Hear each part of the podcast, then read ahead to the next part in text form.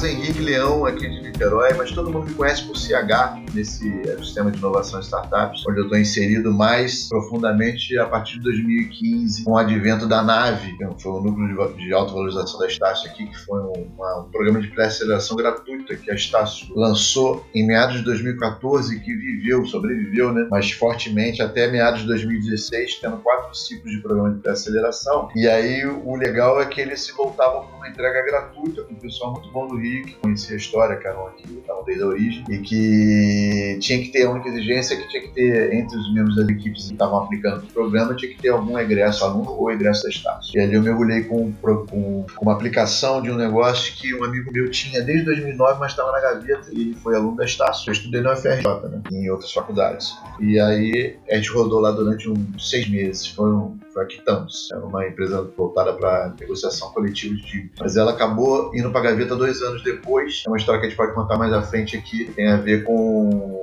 perda de fôlego de sócios ou incompatibilidades, alinhamento de curvas de aprendizagem. São desafios para a gente também quando está tocando coisas mas a minha história vem, eu já tô com 51 anos de idade, sou casado, tenho quatro seres vivos em casa lá, dois humanos e dois caninos, fora as minhocas da composteira lá que eu costumo falar, que a gente toca lá em casa também algumas iniciativas dentro do campo de sustentabilidade e tal, inclusive influenciando o prédio. E minha história familiar data aqui de Niterói, eu sou nascido e criado, ou seja, vivi como boa parte da população de Niterói trabalhando fora de Niterói, ou seja, a gente chama de cidade dormitória, né? as pessoas chamam lá tem, tem, muito a ver com isso, porque o Rio está aqui do lado, só atravessar a ponte, atravessar de barca a Bahia e são poucos, poucos quilômetros de distância. Lá está a vida mais ativa, é mais indutor. Né? Passei por Big Four, passei por mercado financeiro, trabalhei com indústria também, tanto empreendendo no início da carreira, um negócio que eu tive com meu pai lá em final da década de 80 e início de 90. Fui para a KPMG, fiquei lá entre 92 e 97, desde trainee fui a quase gerente. E saí de lá para o mercado financeiro, trabalhei em três instituições financeiras daqui do Rio e representativas também multinacionais, como o Grupo Catu, é, Banco Marca, eu cheguei a passar, mas fiquei pouquinho, e também trabalhei com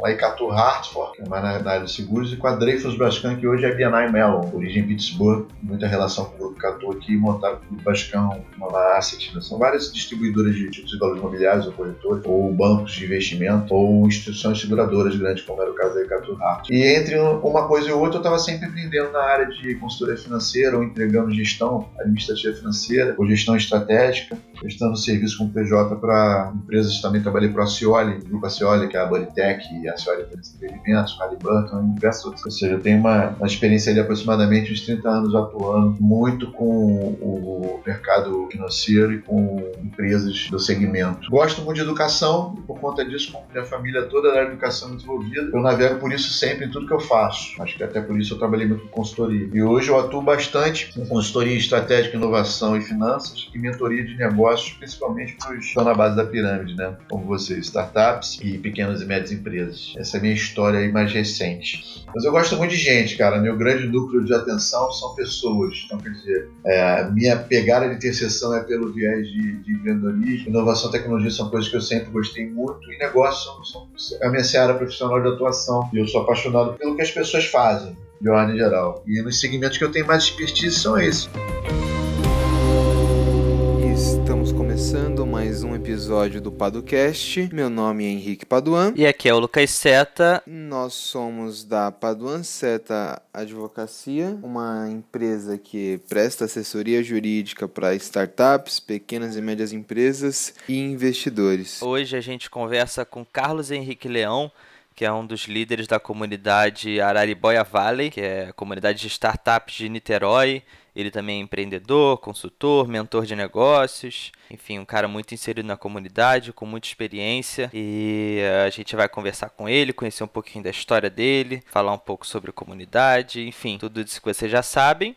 E não se esqueçam de se inscrever no PadoLab. Hoje teve episódio do PadoCast Academy para você que quer tirar suas dúvidas jurídicas de maneira simples aqui por meio de um podcast. Então a gente hoje conversou sobre algumas dicas para quem quer franquear um negócio, na verdade para quem quer ser franqueado de um negócio. Se aplica para os dois lados também, mas enfim, a gente falou um pouquinho sobre franquia dessa vez. E é isso, pessoal, vamos para o episódio.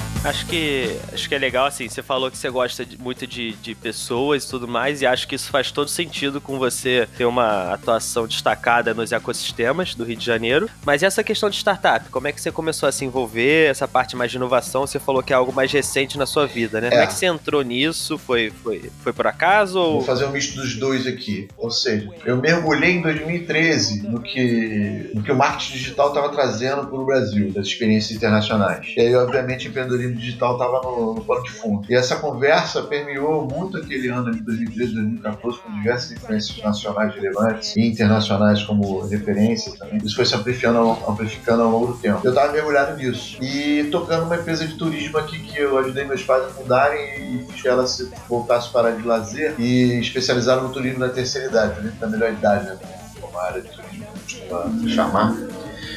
E era uma empresa que nasceu ali em 2011, se especializou em 2004, em 2007 já estava só com turismo e lazer. E eu em 2009 parei de atender a, outras grandes empresas e me foquei nisso exatamente para mergulhar no universo de novo, né, de inovação, tecnologia e startups que estavam crescendo aqui no Brasil. E aí, tocando aqui o negócio de turismo na terceira idade que viveu por uns 10 anos, uma empresa familiar que a gente chegou a de, quando eu estava começando com eles só com a terceira idade, exclusivamente voltado para eles. Tinham em torno de 700 que a gente já chegou a quase 3 mil ao longo dos anos, tudo no, no boca a boca, mais um universo da terceira idade, usando muito pouco de tecnologia e redes sociais para isso, uma expressão mais orgânica, e cresceu super bem organicamente e foi uma experiência bacana pra caramba. E aí, por conta disso, eu criei folga para mim, ou seja, eu criei um espaço de tempo e uma forma de me remunerar não consumindo que eu já tinha conseguido guardar, né, que eu já tinha conseguido reservar, e usando menos tempo. Então, eu fiz o backstage do negócio aqui. Meu pai continua ativo, hoje ele tá com, hoje ele tá com 81, minha mãe tá com 76, são vivos ainda, graças a Deus, e são bastante ativos. E essa empresa durou até 2017 ativamente, crescendo ano a ano. E durante essa experiência de 2015, esse amigo meu que tinha lá aquela ideia, ele tinha muita experiência na área de crédito e cobrança, ele tinha uma ideia na área de negociação coletiva e de dívidas, que ele chamava, né, muito inspirada na, na, no modelo de compras coletivas, que em 2009 cresceu bastante, nasceu, cresceu, enfrentou suas dificuldades depois, teve que se remodelar. Naquela época tinha peixe urbano, Groupon, uhum. diversas é, empresas dessa natureza, mais fortalecidas daquela época. E ele se perguntava, esse amigo meu se perguntava quando ele trabalhava nas empresas de cobrança, pô, que, as pessoas se juntam para efetuar diversos tipos de compra e dívida é sempre um problema grande no Brasil, que abarca muitas pessoas, que é um problema mal resolvido, mal tratado. Por que, que as pessoas não se juntam para liquidar suas dívidas né, de forma coletiva? E aí esse troço ficou navegando na gaveta lá desde 2009, quando ele me chamou a primeira instância, mas a gente tinha um desalinhamento de propósito, aí a coisa foi pra frente, também não era um time legal. Guardamos ela na gaveta mais um pouco. Em 2015, quando a nave já estava rodando um ciclo de 2014 com sucesso, ele descobriu e aplicou e me chamou de novo. E chamou um amigo dele que trabalhava muito na área de crédito conversando com ele da área de tecnologia. Ele era um cara de negócios, eu também. Um cara de tecnologia lá do sul, lá de Canoas. e a gente atuou nós dois aqui de Niterói com o cara de Canoas rodando um ciclo da nave de desenvolvimento para aceleração deste negócio. Tinham lá com a gente 29 aplicações deram, entraram no programa e saíram é, menos de 20. E a gente ficou entre as cinco primeiras lá. Entre as 10 primeiras, né? A nunca tá sétima. Mas rodando tudo dentro do, da própria Estácio e algumas, outras, algumas outros, alguns outros clientes fora de menor porte, mas a Estácio é mais relevante. A nave, como viveu até 2016, a gente continuou rodando lá com apoio do, da reitoria, pegando todo o crédito cobrança Brasil e fazendo um bate teste lá em quatro, é, o recorte que a gente fez né, da, da inadimplência deles. Também traz uma experiência bem bacana. E aí, quando a Croton conseguiu fazer essa última negociação, firmar com a Estácio, ela acabou dilacerando tudo que existia ali no campo da inovação, né? E aí ela, a Estácio também perdeu verba, ou seja, todo o progresso da, da nave de atenção premiada, na case e outras ações da América Latina, como o programa de pré-aceleração, supriu uma lacuna de mercado, né? Não existia um programa de pré-aceleração até então. E ela viveu aí por esses quatro ciclos durante dois anos, de meados de 2014 a 2016. Se extinguiu porque a Croton quis continuar. A Lidália, a Junqueira Reis, que hoje é da Eles tocam juntos pelo Rio, aqui no Brasil, e no Rio, né, no estado, e tocam Rec em Rio, também está envolvido, muitos dos parceiros e atores daquela época era liderança, era liderança da e Renata Salvina, seja, tinham várias pessoas do ecossistema aqui do Rio e representativos do Brasil também, que estavam envolvidos lá. Ou seja, nessa época, tocando a Quitamos, que era essa startup fintech, né? No segmento de negociação coletiva de dívidas, que estava se desenvolvendo ali, eu me aprofundei cada vez mais no ecossistema de inovação de startups e me relacionei com esse meio, porque eu estava com mais disponibilidade de tempo, mais folha, mais folha aprendizado adiantado. E, e também as pessoas reputavam em mim essa referência, que hoje eu acabei constituindo também, ainda que eu nem às vezes me aperceba claramente dela, mas as pessoas me dão essa referência e eu faço com que isso seja uma reprodução de outros lideranças, outros protagonistas, outras pessoas que possam colaborar com esse universo de compartilhamento, colaborativismo e entrega de valores mais coletivos para quem está empreendendo, principalmente os da base, fazendo a conexão com todos os outros atores e entes do ecossistema de inovação como um todo. Então, a minha forma de operar foi entrar na base da pirâmide por via de comunidade de startups. Como é que eu me inseri, aí estou fazendo já a ponte de conexão, como é que eu me inseri? A Araribóia já existia a partir de uma startup nascida aqui em Niterói, desenvolvida aqui em Niterói, que se chama IDUS, está no campo de educação e tecnologia, e ela até tinha sido premiada diversas vezes, inclusive a última premiação que ela tinha tido mais recente foi na Case de 2018, como a startup do ano. Então ela nascida e criada aqui em Niterói, se desenvolveu em Niterói, mas sempre com as, os desafios de ordem fiscal e tributária, né, incentivos de ordem financeira e infra, né, muito fracos aqui em Niterói para apoio à atividade de segmento ainda. E eles com diversas oportunidades para fora, para Florianópolis e, e para outros estados que estavam mais fortalecidos do ponto de vista do sistema como um todo. E eles lutavam com isso. Quase foram para Petrópolis, quase foram para Florianópolis e acabaram indo numa junção com a ED Box. Criaram a Heroes Park, que hoje roda a partir de Curitiba. É uma fusão da Indus com a EAD Box. Hoje estão lá em Curitiba baseados, saíram no meados desse ano para lá. Felizmente a perdeu esse ator relevante aqui em Niterói, mas que é parceiro até hoje. E estão lá em Curitiba. E aí a Vale nasceu com eles lá no primeiro, lá, talvez há 10 anos atrás quase, quando eles começaram o primeiro empreendimento mais forte de startup deles, estava voltado para a educação empreendedora. E aí, no esforço de mapeamento local, de pessoas interessadas, como é que estava o universo de atuação aqui local a partir de Niterói, de startups, pessoas interessadas nesse diálogo com esses particulares, né, de inovação, tecnologia e startups. E eles começaram, iniciaram um mapeamento bastante incipiente, mas não durou muito tempo que a Idus tomou a frente de força de demanda deles e aí eles tiveram que botar na gaveta. E eu recuperei em 2017 um teste de época que eu fiz aqui em Niterói, também com o meu propósito, para ver qual era o época que Niterói dava esse tipo de conversa, que já estava expandido no Brasil, porque já estava também bastante atuante e diversos outros estados pelo Brasil afora, cidades, localidades.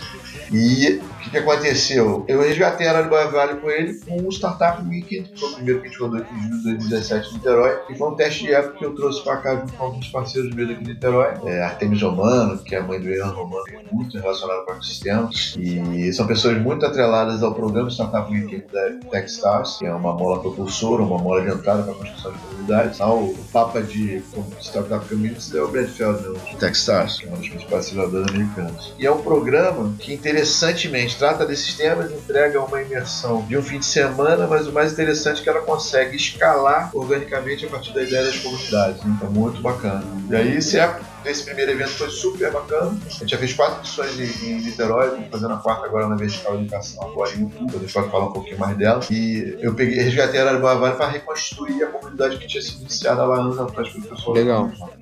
Então, foi por aí o meu caminho do empreendedorismo de startups, que eu também tenho uma de educação que está aí andando bem de lado para se desenvolver, porque a gente enfrenta alguns desafios. E, mas a minha força de ação premente atual está na base da comunidade, entregando conexões, entregando a filosofia desse universo, né? a filosofia que traz compartilhamento, colaboração, mais integração, mais aproximação, mais aliançamento, para gerar abundância de governamento, colisões espontâneas, aquela coisa toda que a gente conversa nesse âmbito, né? E percebe com clareza que vale a pena seguir por esse caminho. É, tratando um pouquinho sobre o Araraquara Valley, eu acho que valeria a pena você falar por que esse nome, né, para quem é de fora do Rio de Janeiro, né? Além disso, alguns dados, É. eu não sei se você já tem esse- esses dados de quantas startups é, já existem nessa comunidade, mais ou menos. É, o que tem sido feito, acho que isso é um ponto muito importante de quais são as atividades, quais são as ações e o que tem se pretendido. E uma das coisas que a gente sempre bate aqui na tecla é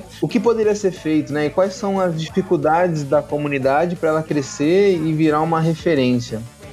Araraquara Valley já existia o nome, mas por que que vem Araribóia? Obviamente Araribóia é um personagem que tem a ver com a história e com a origem de Niterói. Ele é um indígena. Eu não vou saber reproduzir toda a história dele agora, uhum. não sei se vale tanta pena, mas ele representa, ele é um dos personagens da origem de Niterói. Então, facilmente reconhecível, atribuível, até nas rodas de conversa, nas brincadeiras, até nessa sacanagem que faz às vezes, implicando pessoa de Niterói, que é cidade do Vitória, ou que tem a melhor visão do Rio, ou que é terra de Araribóia, ou que é terra de ou coisa do gênero aquelas brincadeiras que a gente fa faz, a gente se diverte com elas também. Então, é um personagem histórico-cultural, representante de Niterói. E o Vale, obviamente, vem por, por remissão, por referência a, ao Silicon Valley e a todos os outros vales que existem pelo, pelo mundo afora, coisa que está sendo até demolida ao longo do tempo. Essa expressão, né? Vale está deixando de existir. Vale tem a ver com Vale Silício, ok, tá no nome lá alguns lugares já tem outro tipo de, de referência. A Araguaia eu não quis mudar porque já existia, como eu falei lá, mantive só e resgatei. A Araguaia faz parte dessa referência histórico-cultural de herói. Por isso a Araguaia vai. O que que ela, o que que ela tem de 2017 para cá, Júlio? A gente, eu trabalhei com uma liderança muito sozinha aqui. Como eu disse pra vocês, a gente está muito próximo do Rio. Então, boa parte dos atores de Niterói, mesmo aqueles que estão próximos dessa conversa, estão mais ativos, eles têm uma série de atividades, outras e muitas delas estão sendo tocadas fora de Niterói. Ou muito mais conectadas, ou muito mais fortemente facilmente conectados, o Rio. A capital está ali do lado, né? O centro da capital está ali do lado, só atravessar a ponte ou atravessar a Bahia. E é onde boa parte das pessoas passam a maior parte do dia delas. Então, como o rio é muito indutor, ele carrega, ele leva a carga toda para lá, todos os segmentos quase. Niterói, até no âmbito do turismo, também acaba sendo meio que abduzido pelo rio. As pessoas que vêm a Niterói pelo rio, como agora recentemente teve, teve aí o, o, baixista do Foo Fighters que ele passeia aqui agora durante eu tive lá no Rock Rio sábado, e ele passou aqui à tarde aqui no MAC, que é uma outra, um outro equipamento turístico que ficou forte, fortalecendo Niterói, que foi o Caminho Maia, né? Que tem seu, seu expoente maior, o, o MAC, os Carlinhos mais fica bem no meio do caminho, ali na região do Engar, litoral básico de Hoje a gente tem uma série de referências. A Araribóia Vale traz essas referências pro, pro arcabouço dela de identidade. E é uma coisa que está sendo construída do ponto de vista de identidade visual, de marca, etc. Com as lideranças já é uma coisa um pouco mais difícil. Agora que eu estou conseguindo constituir mais lideranças além de mim, porque até então, de 2017 para cá, primeiro 2017 para cá, no resgate, o que, que a gente fez? Meetups mensais, encontros em bares mensalmente, são esses meetups que a gente começou a rodar, ou para começar, para reverberar a conversa, para ver que tipo de percepção que as pessoas tinham, para buscar uma construção coletiva, né, com identidade própria. E também fazendo alguns encontros, alguns espaços que nasceram aqui, por exemplo, a Cria Co-work, que é da Rebeca Elian, aqui de Niterói, nasceu no primeiro Startup Weekend que eu rolei em junho, de 2017. Nasceu de fato lá. Esse negócio ali existe até hoje. Um espaço que nasceu com a ideia de alinhar como cliente principal mulheres que estavam com seus filhos recém-nascidos, pequenos, e que eram empreendedoras, que tinham muita atividade no meio executivo, que viviam essa limitação de às vezes perder seu emprego ou terem dificuldade de manter os laços afetivos na, no início né, da criação dos seus filhos, junto com a atividade legal, legal. profissional ou empreendedora.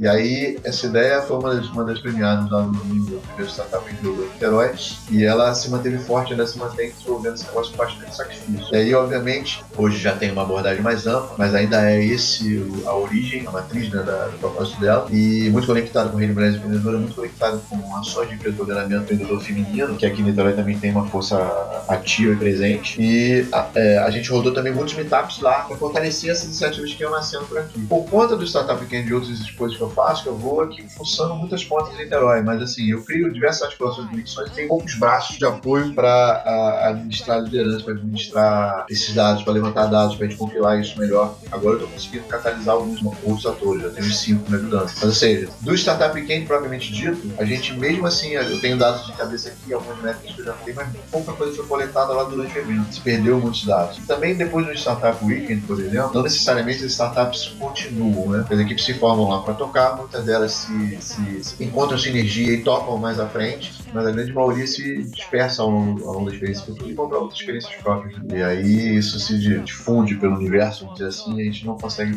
pegar. Agora, foram, na primeira startup, para ter uma ideia, foram, na primeira, na primeira startup Weekend foram três startups rodadas, três nasceram lá. Dessas, eu tenho plena certeza que sete delas ainda estão ativas e rodando. As outras eu não consegui mais rastrear. É, na segunda edição, que foi em dezembro de 2017, a gente teve nove, e aí foi uma edição na vertical de impacto social, teve nove startups nascentes lá, se durante o evento saíram com o propósito de continuar, mas delas eu acredito que só três que eu reconheço ainda como ativas. Na terceira edição, que foi em novembro de 2018, passado, rodou essa ideia, teve mais 13 startups de novo nascentes e eu sei que delas cinco estão ativas ainda e outras estão tentando ainda se conjecturar como equipe, porque muitas vezes fica difícil das pessoas darem continuidade e a equipe se comprometer de fato a continuar entregando valor no desenvolvimento dos projetos. Então, é, fortalezas que a gente foi encontrando em Niterói, como existe a que sempre foi um apoiador nosso desde a origem, como existe a Energy Go também, que é um spin-off nascido na Enel, antiga AMPA, Sérgio, empresa de energia, está baseada em Niterói também. É, existe dentro da UF também algumas experiências na área de. A UF é a Universidade Federal Fluminense, que todo mundo conhece, né? Está é, tá baseada aqui em Niterói, ela é bem grande em Niterói, tem mais 4, 60 mil alunos, pouco,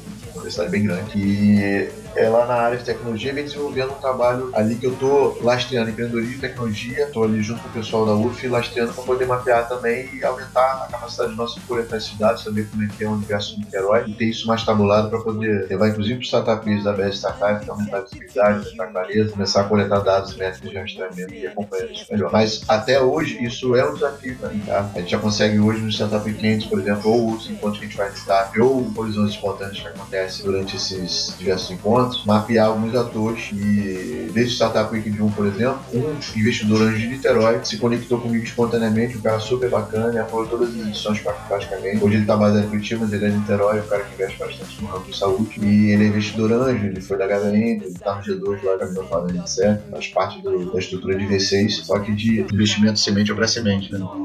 mais o target deles, que é o target da G2. Mas é um cara que se conectou comigo, entre outros investidores que eu encontrei aqui em Niterói e outros atores do, do ecossistema como um todo. Né? Universidade, eu sou muito articulado com as universidades, tanto a UF quanto as outras particulares que estão baseadas aqui. A gente tem a Estácio aqui, a gente tem a Guerra aqui, a gente tem a Clarente aqui, a gente tem o Uniplic, que nasceu do La Salle, que é o Pavel, Lassalista, também herói, tem outros. E também com o governo, nas, nas nas assessorias, com a articulação da prefeitura, principalmente que atua mais na cidade. A gente fala muito com a UF também e os outros, outros atores, né? Eu faço parte da BNEM, também, que são brasileiros mentores de negócios, tem alguns atores aqui, mentores também que vêm de startup pequena. Eu, eu pego esses atores todo o ecossistema, as pequenas e médias empresas, como vocês, por exemplo, que prestam assessoria advocatícia, assessoria jurídica, ou voltar também para startup pequenas e médias empresas, pessoal de contabilidade, gestão financeira, é, gestão de projetos, especialidades né, da camada de apoio. Falo muito com eles também. E a gente tem um universo, tem um universo aqui grande de atores que podem colaborar. Mas hoje em dia, o que eu estou fazendo com mais força é tabular esses, esses, esses atores todos e começar a mapear os que estão mais próximos do Niterói, que é um que tem maior sinergia, poderiam e têm interesse em ter maior sinergia com a Araraibóia Vale e que tem uma conexão com a cidade, né, de alguma forma. Né? Moram aqui ou, ou, ou trabalham aqui ou vivem por aqui também, porque passo por aqui dando aula, etc. Você tem uma relação com a com Niterói, que é a minha prioridade em termos de privilégio. Não exclusivo, mas é, um, é uma busca de privilégio. Engraçado que eu acho que isso é uma questão de grande parte das comunidades de startups ou de inovação pelo Brasil. Aqui no ABC Valley, por exemplo, o primeiro passo foi conseguir mapear todo mundo que está nessa comunidade aí na região, que parece que é o passo mais difícil, né? Você conseguir mapear, depois você conseguir conectar essas pessoas, que elas conversem de certo modo. E aqui a gente tem o mesmo problema também de proximidade com a capital. Então a gente tem um, uma questão da fuga desses desses atores ou desses talentos, né? para a capital e aí existe essa questão de da manutenção dessas pessoas na região. Então acho que a gente está bem parecido nesse sentido. Eu acho que é comum uhum. a, a, todas as comunidades ver como você bem disse. A gente tem assim, por exemplo, é, o Brasil é muito grande. Os estados brasileiros, como os que a gente está, no Sudeste, principalmente, são enormes. As cidades que fazem parte desse estado, algumas são bem grandes também. Por exemplo, São Gonçalo é meu vizinho, então lá de cada ponte também, como a gente chama. Né? Mas ele é o segundo, a segunda maior cidade do estado do Rio, só perde para a capital.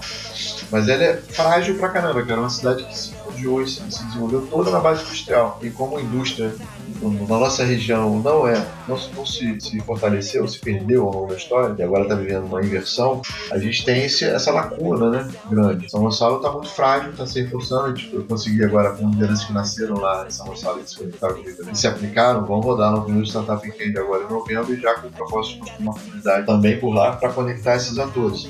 Agora, uma série de iniciativas acontece e boa parte delas são invisíveis. Iniciativas de diversos segmentos, no campo da educação, nos, nos drives econômicos que têm mais sinergia com a identidade local. Por isso, a questão da geolocalidade, da, da geoespacialidade e da comunidade ser tão é, premente percebida como um valor significativo atualmente é, em diversas esferas de ação, porque você tem que criar uma geoespacialidade, você tem que adensar, né? você tem que trazer esse pessoal para perto, se aproximar, se verem, se enxergarem, se conhecerem, se integrarem, buscarem sinergias, aumentarem o seu potencial complementar, aumentar a força coletiva, porque isso a gente já percebe claramente hoje, essa diversidade, essa probabilidade, esse adensamento, o tanto de valor que isso promove e acelera o processo de desenvolvimento. Então, existe uma busca grande nesse sentido. Acho que por todo mundo que percebe isso, uma boa parcela da população está à parte, a gente tem que fazer um trabalho grande de transformação cultural e passa por isso que a gente está falando aqui, de aumentar a visibilidade para construir uma identidade e melhorar a comunicação. E aí você consegue, porque a partir dessa experiência, desenvolvimento dessa experiência, outros consigam perceber o valor e se engajarem, se aproximarem com mais facilidade, espontaneamente. Hoje a gente faz muito trabalho de articulação ativa. Não olha que temos que ir para saber o que, que existe, para catar, para fuçar, para procurar, para ligar as pontas, para aproximar, para reunir. A gente faz esse movimento muito mais dentro das comunidades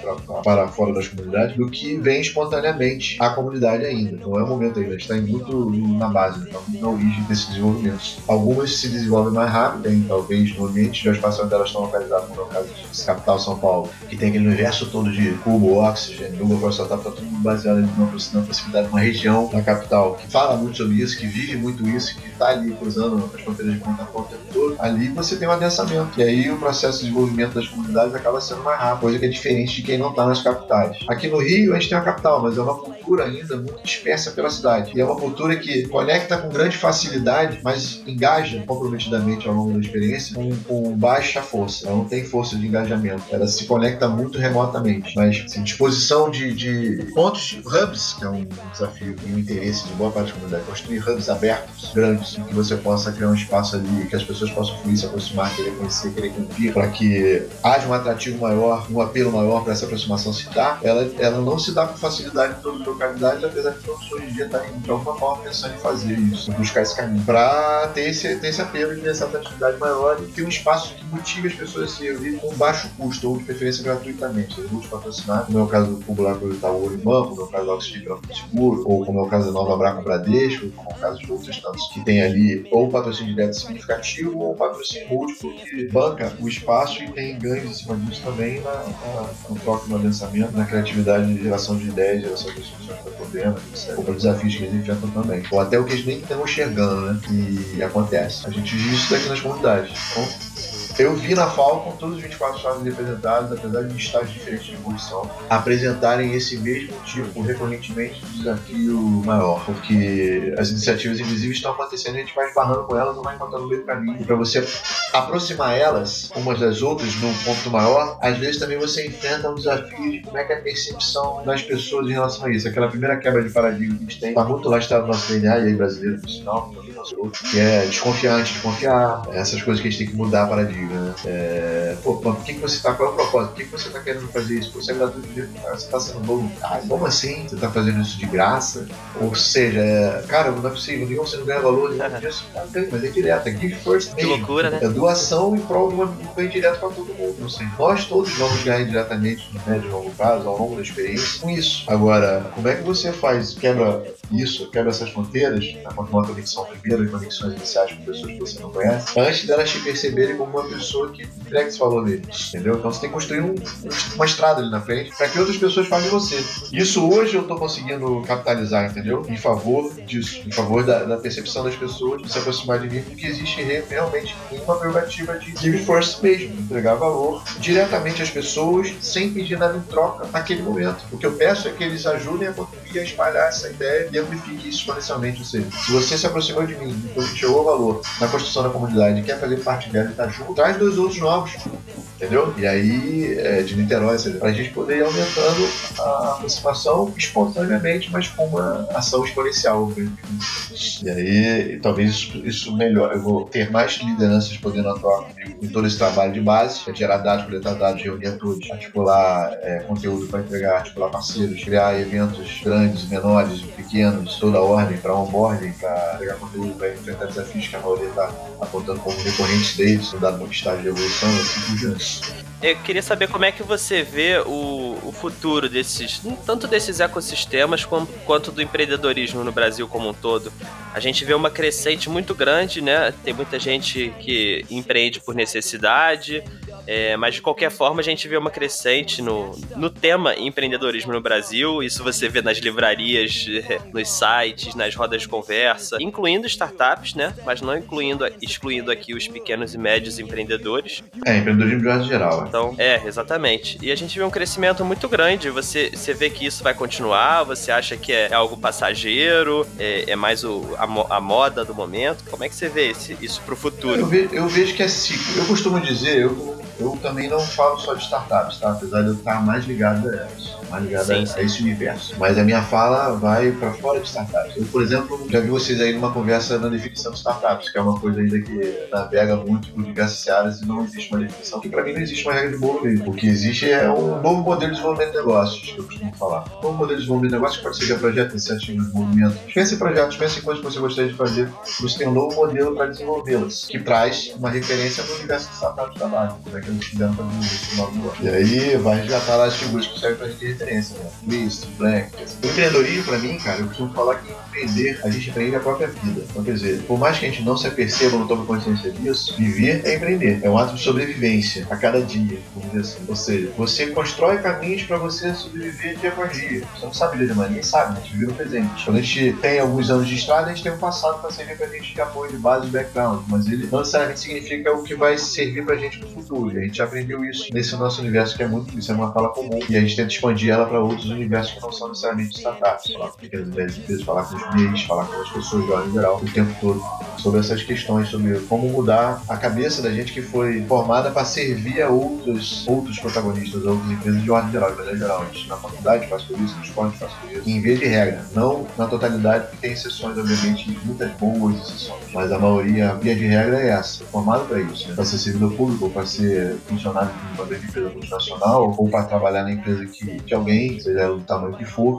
E aí, ou seja, existe a figura do empreendedor, que resolve por oportunidade ou por necessidade, que é o que a gente fala, você diz sempre no empreendedorismo, empreender alguma coisa. Normalmente ela empreende algo que ela conheça, saiba como fazer. Aliás, um filósofo bacana, Alan Botan, Botan, Botan, e aí eu revi ele numa fala vídeos desses falando sobre cities, etc., ou, ou coisas dessa natureza, eu vi uma fala dele que é bastante significativa. Assim, cara, o ser humano, ao longo da história dele, da atividade em que ele pensava nas romances que a Grécia que tinha uma, uma, um exercício do pensar maior, se perdeu ao longo do caminho e se tornou grandes fazedores. Então a gente talvez seja muito bom em fazer muitas coisas. Não necessariamente a gente sabe exatamente o que a gente está fazendo, nem por quê, nem para quê. Por exemplo, pensar não é uma coisa que a gente fez muito durante as últimas décadas passadas e até séculos bobear.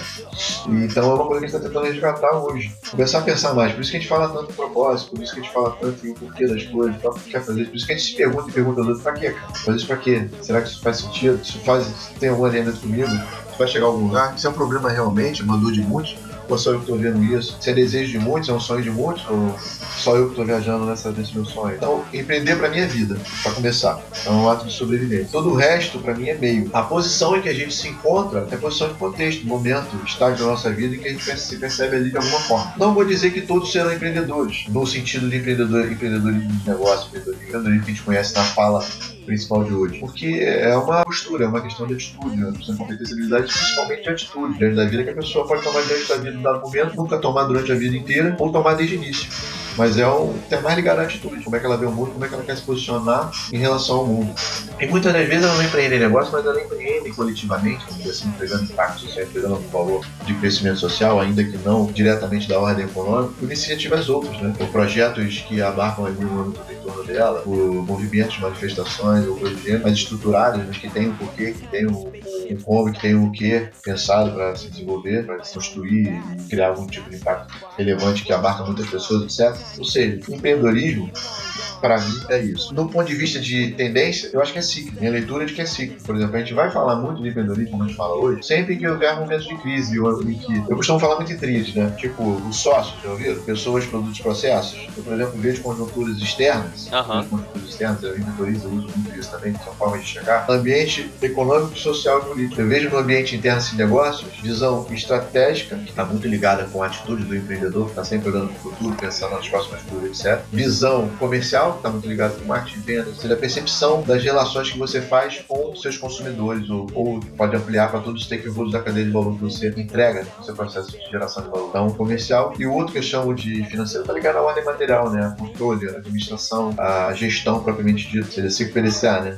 Assim. Pensar estratégico, a atitude do empreendedor lá em cima, que tem que ter uma visão ampla, tem que estar liberado para olhar para frente, para ter uma visão mais ampla, mais fora da caixa. O exercício do administrador, que é um cara que teoricamente olha e projeta o futuro dentro de, de caminhos, né? planejamento de caminhos para seguir, mas ele vai ele seguir na execução a partir do tático, a partir do cara lá que está na execução, a partir do técnico, e vai se desenvolver toda a execução, toda a execução para esse cara que está no presente no dia a dia. O administrador está olhando muito do passado, né? vendo no nosso universo de hoje, analisando métricas, analisando dados, levantando dados, tabulando esses dados para poder analisar e gerar rendimento, gerar aprendizado. Então, eu costumo sempre trabalhar em trilhos assim. E aí, quando eu falo em empreendedor, é o cara que está com pensar estratégico, ele está com uma visão de, de, de, de desenvolvimento, está olhando o futuro, está olhando qual é o meu mais, qual é a minha agentização futuro, o que eu quero futuro. Tipo, Cidade inteligente. Mas por que, é cidade inteligente? O que a gente consegue como cidade inteligente? Que cidade é essa que eu queria ter? E aí, tudo bem, eu vou trazer ela para o plano presencial para poder, um presente, para ver quais os caminhos que eu vou ter que perseguir para chegar até lá. E aí entra a ideia do, deles todos se reunindo para planejar, depois o cara da execução toca o barco, e o administrador vai medindo o desenvolvimento e, e aprendendo a cada ciclo para poder se aprimorar no desenvolvimento para chegar até esse objetivo definido, né? Passado lá pela visão estratégica. Então, empreendedorismo para mim é ciclo. Tem muito a ver, por exemplo, o Empretec nasceu pós 2029.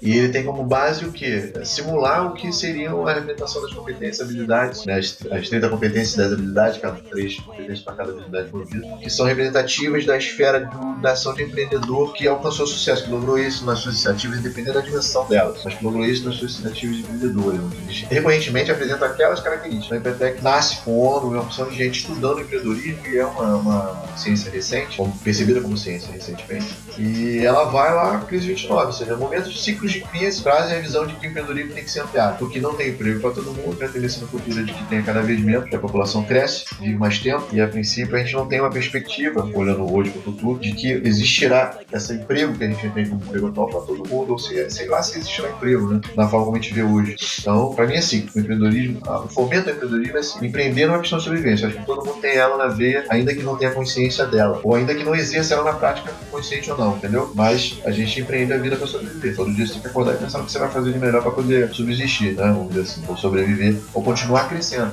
ou continuar se desenvolvendo. Você conseguir construir é, um, um, crescimento da sua vida na ordem que você percebe como a sua vida deve ser construída né, e desenvolvida. Eu, eu, acho que é uma visão interessante. Às vezes a gente tem uma ideia fixa aí de que essa situação do empreendedorismo é algo que veio, vai ficar e que só vai crescer como se fosse uma coisa contínua e, e linear, é, né? Como se fosse o único caminho, A se seguir, né? exatamente. Eu acho que a gente tem que ter um cuidado grande com essa questão. Eu enxergo desse modo também nesse, movimento cíclico, ou um movimento pendular também, né? Que você tem esses, essas idas e vindas. E a gente não pode se apegar e tornar ter um pensamento cego de que essa é a única alternativa e a melhor das alternativas. A gente, a gente tem que analisar é, e entender que cada momento, cada pessoa, cada realidade tem uma solução diferente, né? Então... Isso aí. Eu acho que uma coisa que a gente pode fazer todo mundo, se você sabe deixar uma frase, uma mensagem, uma coisa assim, já de agora já deixo uma, cara. É, se pergunta o tempo todo por quê. Se pergunta o tempo todo por quê. Quando você se, se encontra com alguma coisa, se depara com alguma coisa, alguma coisa vem até você, uma proposta, alguma oportunidade, algum caminho, alguma luz, algum insight, o que for, a primeira pergunta que a gente tem que fazer sempre é porque outras vão a partir dela, mas o porquê tem que pensar tudo, né? Pra gente, quando a gente faz essa pergunta, de alguma forma a gente reserva um espaço para pensar. E isso já é um exercício que a gente tem que voltar a fazer mais. Se a gente fizer isso, a gente já tá caminhando. Sim, sim, eu acho que é entender os por, porque as razões, né, de determinados fenômenos e das ações que a gente, que a gente toma.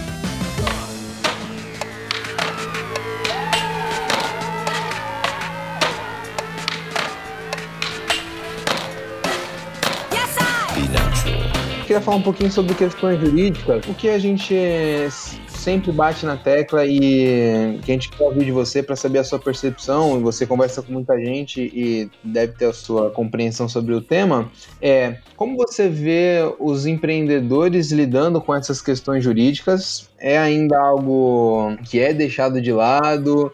Tem uns, uma certa negligência nesse ponto, e aí você pode falar também da sua experiência, né, como empreendedor, como você fez, é, você começou, nem ligou para essas questões e só foi é, ligar quando teve algum problema, ou então não, se você já teve essa visão preventiva. E o outro ponto é, e aí, sobre uma questão de, de oferta né, de serviços, a gente está vendo toda essa, essa corrente aí de inovação, de startups, de empreendedorismo, e nosso, o nosso questionamento é: será que a advocacia ela está pronta para atender toda essa enxurrada, toda esse, essa corrente que vem chegando, ou ela ainda está muito, muito focada e muito presa a um paradigma anterior? É, ainda tá, como eu gosto de usar a metáfora de ainda tá tirando a, aqueles móveis antigos e não tá é, é, preparada para atender e para lidar com esses novos atores. E aí... Passar a experiência da origem. Primeiro negócio que eu tive, eu comecei com 17, 18 anos, junto com meu pai, numa empresa familiar de pequeno porte, cuja objeto de trabalho era o aspecto de documentação e informação nas empresas, seja pública ou privada. Né? Como é que se dava a gestão da documentação e da informação. Meu pai é um cara que se formou e se especializou num segmento que, à época, pô, vamos voltar lá para a antiguidade, né? microfilme, eu me lembro de microfilme aqui. Microfilmagem era o Kodak era vivaça nessa época, e microfilmagem era o veículo de, de grande ganho do ponto de vista de melhoria do acesso e redução dos, dos, dos, dos, é, é? dos é, estoques, né, do, dos grandes espaços que eles tinham que, que guardar a documentação, dos espaços de armazenagem, melhor dizendo isso. Toda a documentação da empresa que era gerada, seja de ordem operacional, técnica, seja de ordem administrativa ou de qualquer outra ordem financeira, etc., é, gestão de pessoas, toda, toda a documentação que as empresas geram, elas antigamente ficavam lá nos grandes arquivos, fichários, bases de arquivos, aqueles arquivos enormes que existiam e que tinham que ocupar um espaço danado, imagina o custo disso. A microfilmagem, ela reduzia esse espaço significativamente, às vezes na ordem de 90% do espaço era reduzido. Então o cara, às vezes, com um, um fichário, conseguia botar a empresa dele toda. Hoje a gente faz com diversos terabytes no, no computador na nuvem, né, melhor dizer.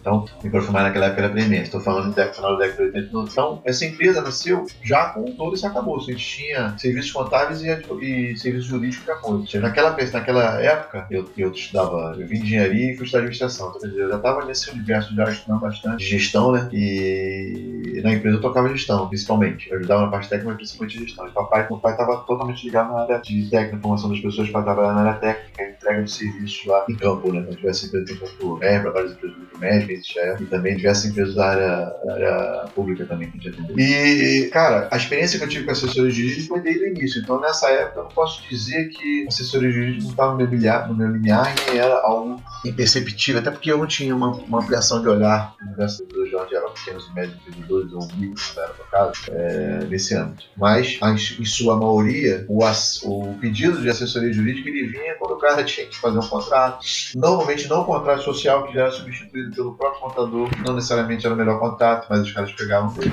Ou seja, a percepção do, da assessoria jurídica por parte dos donos de negócios pequenos era relativamente baixa. Às vezes eles percebiam o valor, do ponto de vista, eu deveria ter uma assessoria jurídica assim, mas eles não contratavam, não tinham, porque eles nem sequer conversavam com ele. Então tinha aí um, uma questão de ordem dupla na minha percepção. Eles procurarem assessoria para entender como é que é o processo e ver se eles tinham ou não acesso, ou se eles poderiam modular um acesso para ter um serviço de melhor qualidade do ponto de vista jurídico, do aspecto jurídico do seu negócio, e também da esfera de atuação dos advogados de querer essa aproximação, que o target deles talvez não fosse isso, tá? Eu tô falando dessa época. Agora vamos passar para as minhas experiências mais à frente. Ou seja, das empresas em que eu trabalhei, seja no mercado financeiro, seja na área de seguros, seja a Big Four, a KPMG que eu trabalhei durante muito tempo, e as empresas com as quais eu trabalhei questão de serviço também, todas elas tinham assessoria jurídica de ladinho. E eu, muitas das vezes, como trabalhei muito nessa área de auditoria, compliance, mais à frente, e hoje a gente chama de governance, risk and compliance, né, GRC, tá mais no aspecto maior chamado de governança, o jurídico estava sempre do lado. E a percepção do mercado geral em que eu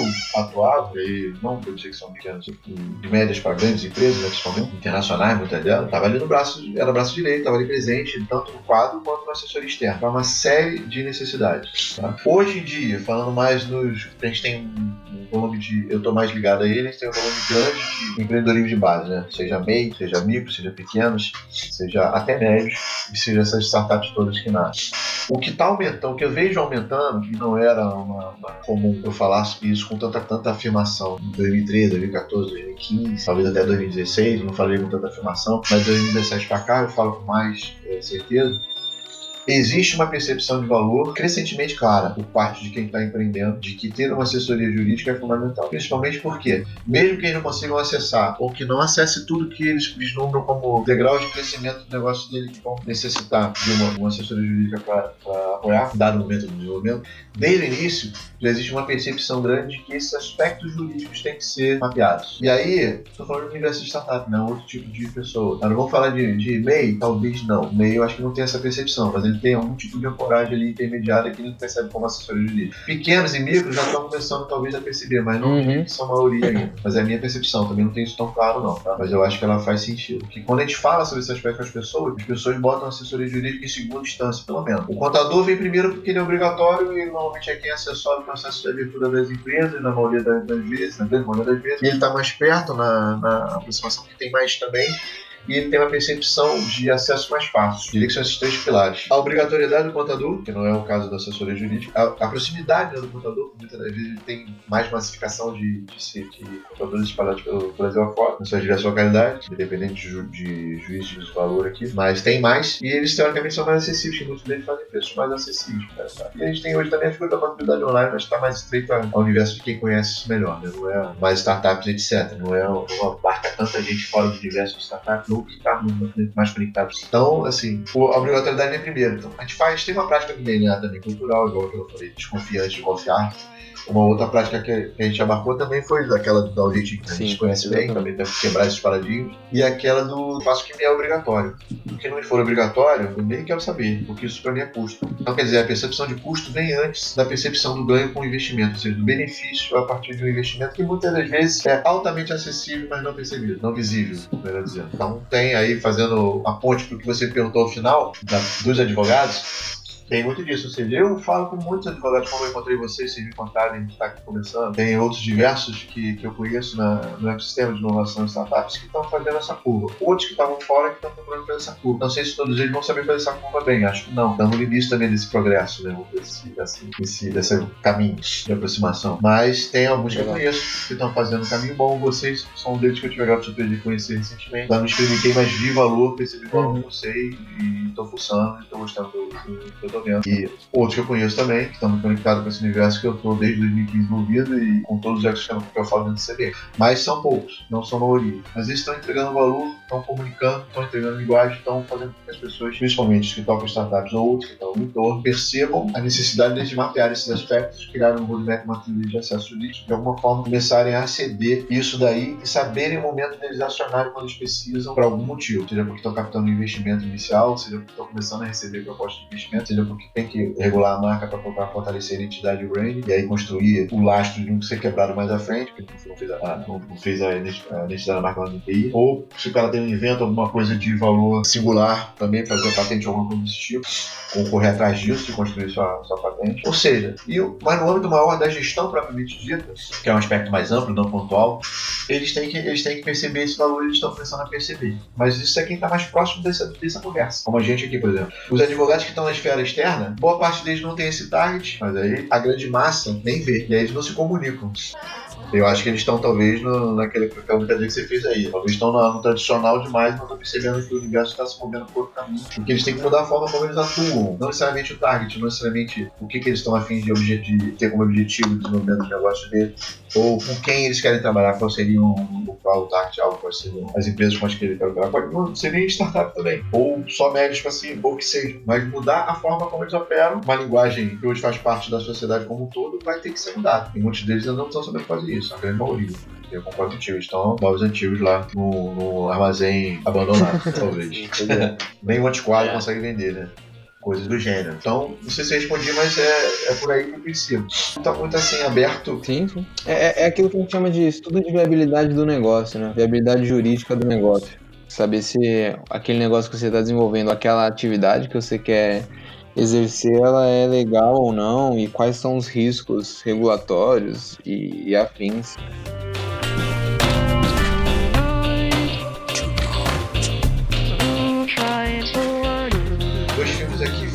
Fora da Bom tem muito a ver com o nosso universo de startups, que é recente no Netflix. É um documentário que chama Privacidade Hackeada, que a gente, boa parte de vocês já deve ter visto, vocês dois com certeza devem ter visto, mas não sei se a maioria da sua audiência já viu. Privacidade Hackeada volta naquela história do, da Cambridge Analytica, envolvimentos dela nos processos eletivos pelo mundo afora, principalmente nos Estados Unidos, em relação ao Facebook. E é um documentário que foi lançado agora nesse ano 2019 muito bom, muito bom. Eu recomendo a todo mundo ver, principalmente pensando sobre essa questão de dados, que a gente compartilha, que a gente entrega de graça, qual é o uso que se faz dele, quem é o dono do dado, como é que a gente lida com essa questão de ordem ética e social significativa e com várias implicações diversas outras horas. Então, sugiro que todos assistam. Outro que tem uma uma, uma percepção mais ampla, mas também é um documentário do, do, Netflix que eu vi recentemente. Eu vejo muito documentário e filme, cara, mas eu vou ter uma lenha pra, pra sugerir. Eu vou sugerir esse outro que é One Strange Rock, porque eu gosto muito de sugerir as pessoas quando elas começam a falar as coisas, e até pra mim também eu gosto que me sugiram às vezes quando, quando eu fico muito numa determinada ótica, né? Amplia visão pra poder sair da tua ótica padrão e tentar. É, eu falo isso, né? Amplia visão um pouco, amplia visão um pouco, só mais um pouco. Tipo aquela, sai um pouco da tua esfera pra olhar você de fora. Amplia visão, sai da sua câmera de eco, sai da caixa. Provoca isso em você, ou seja, esse One Strange Rock é um documentário que também foi lançado na Netflix esse ano, é apresentado pelo Will Smith e, e é narrado por, por, diversos astronautas, por diversas gerações que tiveram pela Lua ou fora da Terra, né? E aí eles dão a percepção deles de um olhar que sai da caixa, ou seja, um olhar, tô falando da Terra, tô dentro da Terra, falo da Terra. Eu consigo ter uma percepção mais ampla de como é que, a gente não gosta de falar ecossistema, isso vem da biologia, a gente não gosta de falar comunidade, como é que essas relações se estabelecem, como é que as coisas acontecem num aspecto mais amplo que a gente nem enxerga direito às vezes, porque a gente está no micro, eles são muito maiores que a gente. E aí como é que a gente se posiciona diante desse universo todo? Então, Strange Rock faz uma percepção do universo e como é que as relações de equilíbrio acontecem. Não vou ficar dando spoiler pra vocês, não, que legal é ver. Vê o primeiro episódio, se vocês vocês vão se interpretar tudo isso.